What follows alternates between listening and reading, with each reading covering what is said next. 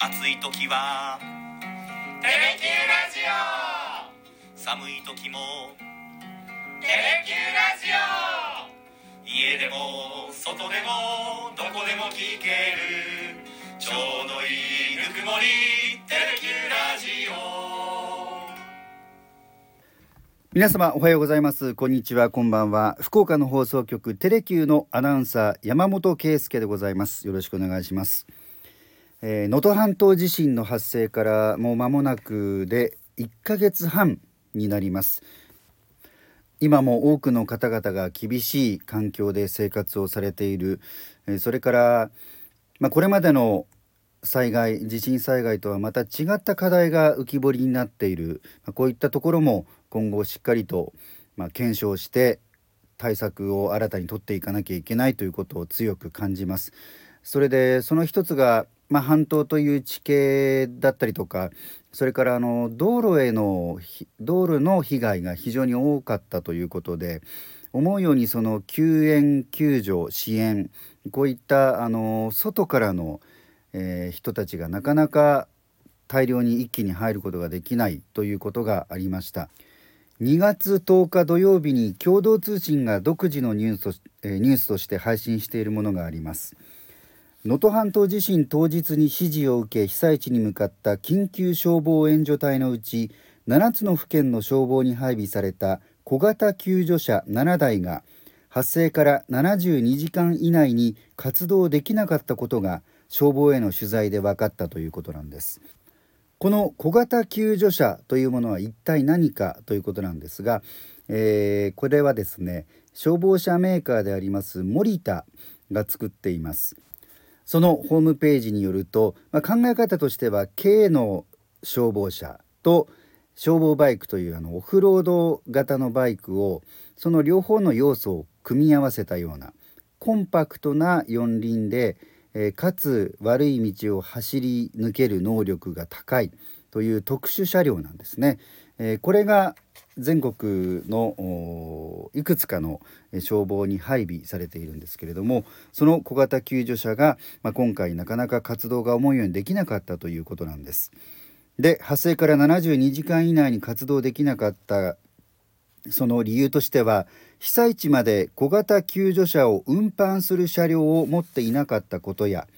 本格的な運用が開始される前だったことがその主な理由だということなんです。1月の4日までに石川県内での活動はなく5日以降も被災地での活動は2台のみにとどまりました。総務省消防庁は去年18カ所の消防に無償で貸し出していましたが広域応援における課題が浮き彫りになった形です。この小型救助車は2021年の静岡県熱海市の土石流災害で救助捜索活動が難航したことを教訓に通行が困難な道でも走行できるように導入されましたで消防によりますと自力での走行も可能なんですが最高時速が70キロ程度で高速道路の走行にも課題があり現場まで搬送する別の車両が必要だということなんですね。というわけでそのコンパクトで、えー悪い道も走ることができるそういう消防車両が、まあ、あるわけなんですけれどもこれがまあ特殊車両で、えー高速道路とかを速いスピードで走ることはできないので運ぶ別の車ですからそのトラックの荷台に乗せるという形になると思うんですけどもそこで行けるところまで行ってそこから先にこの車を使うということだったんですが、えーこれはなかなか今回は活かせなかったということです、えーちなみに福岡は八女消防本部に配備されているということですその一方で今回の能登半島地震、えー自動車を活用した支援活動というのも非常に特徴的です。えーキッチンカーのようなもの。これあの自営の方々もそうですし飲食店のチェーンが持っている大きな、えー食事を提供できる車。それからトイレトレーラーというものがあります。これは移動トイレですね。移動の公衆トイレ、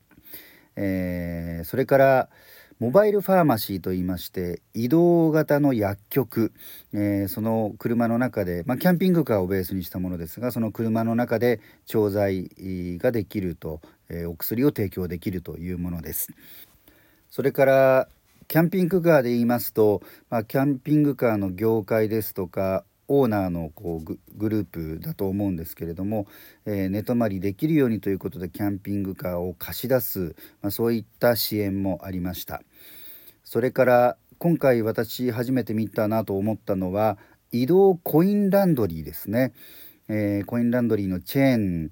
の営む企業があの大型トラックの荷台部分にコインランドリーのあの洗濯乾燥の装置を並べて、えー、載せてえー、それで、えー、使ってもらうというものです。あの荷台の部分が横方向左右にこう開くパネルが開くようなものあの例えて言うならよく例えばバンドが即席ライブを急にどこかでやるみたいな時の、あのトラックありますよね、えー、荷台が横方向に左右にパカッと開くものですけれども、えー、そういった車のその荷台部分に、えー、コインランドリーと同様の設備を載せてそれで使ってもらおうというものですね。災害はなくすことはできませんただいわゆる減災と言いますけれども被害をとにかく少しでも小さくそれからそこから被害を受けた後からの、えー、また立ち直っていくのよりスピーディーにっていうところでさまざまな内容さまざまな場所からの支援応援というものがこれからも必要ですね。